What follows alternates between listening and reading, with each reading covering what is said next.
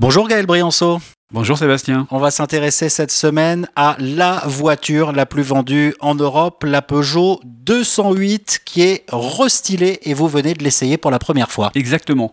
La vie d'une voiture, c'est très réglé, c'est très très bien réglé, c'est du papier à musique. La voiture, elle sort au bout de 3-4 ans la case restylage pour rappeler au monde qu'elle existe.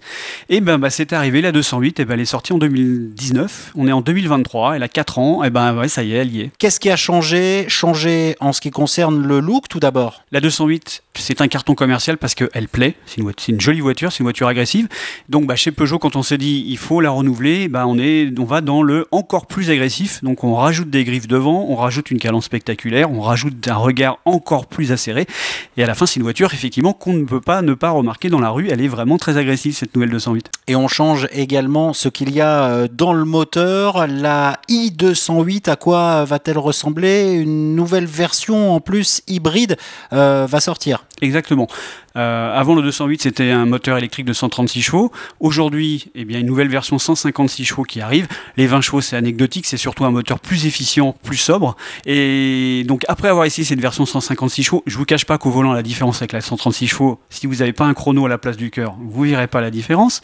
Mais nous, ce qui nous, ce qui nous intéresse plus, on attend de, début 2024 avec impatience parce que sur 208, ils sont annoncés de nouvelles versions hybrides, euh, PureTech 100, 100 chevaux hybride et PureTech 136 hybride, donc des voitures qui s'annonce particulièrement sobre et accessoirement moins cher. Donc on est quand même très impatient de les, découvrir. Oui, parce que le prix, il faut quand même en, en parler. La version euh, électrique reste pour l'instant quand même très très chère. Malheureusement, bah, le tarif de base c'est 34 850 euros avant les 5 000 euros de bonus de 2023.